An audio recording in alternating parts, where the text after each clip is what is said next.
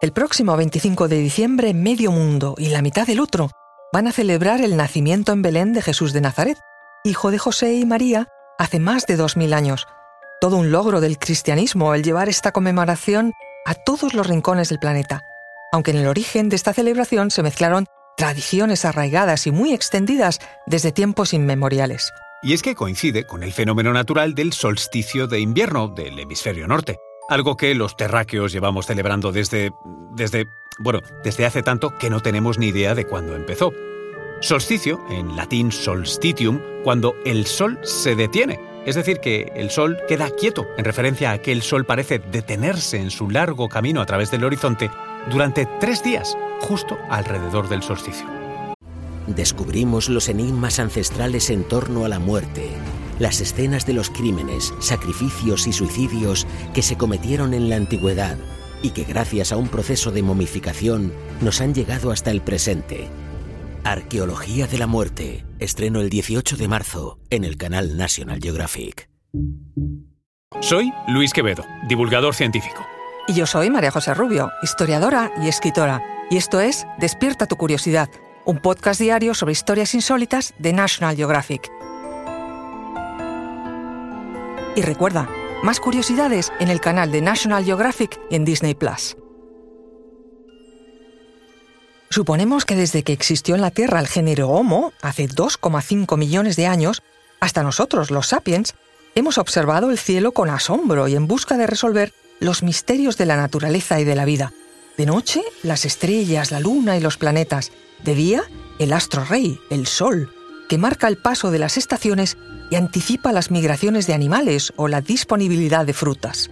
Cuando nos acercamos al otoño e invierno del hemisferio norte, el sol sale cada vez más al sur. Conforme bajan las temperaturas y se acortan las horas de luz, el Sol se acerca a su punto más al sur y entonces parece detenerse en un mismo lugar del horizonte. Dura tres días, parece no moverse, saliendo por el mismo punto.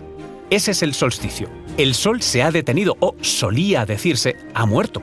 Pero el ciclo de la vida arranca al tercer día y el Sol resucita, y con él la promesa de la primavera, el calor y la vida. Y esto hay que celebrarlo. Este fenómeno se repite dos veces cada año en diciembre por el solsticio de invierno y en junio por el solsticio de verano, que es la noche más corta, la de San Juan.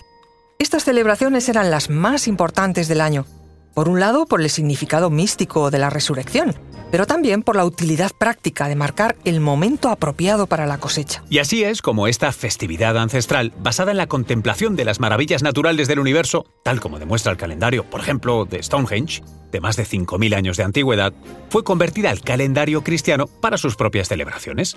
Es decir, que la Navidad cristiana fue sumando a lo largo de siglos tradiciones naturales, ancestrales y de otras culturas paganas que quedaron en los hogares cristianos convertidas y adaptadas a nuevos simbolismos de fe.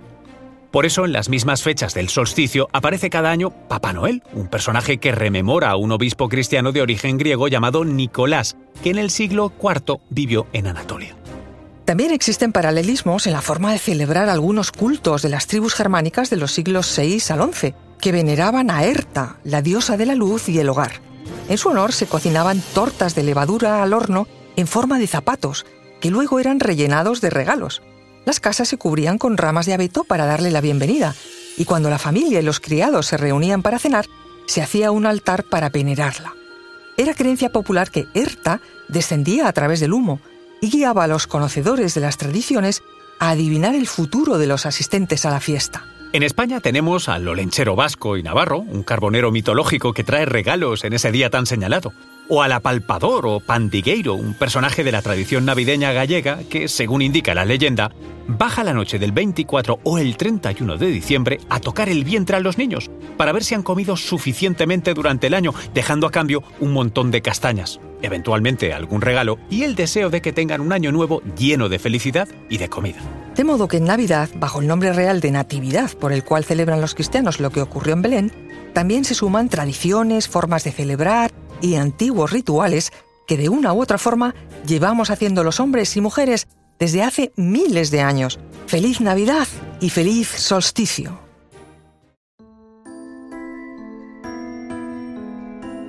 Recuerda que Despierta tu Curiosidad es un podcast diario sobre historias insólitas de National Geographic.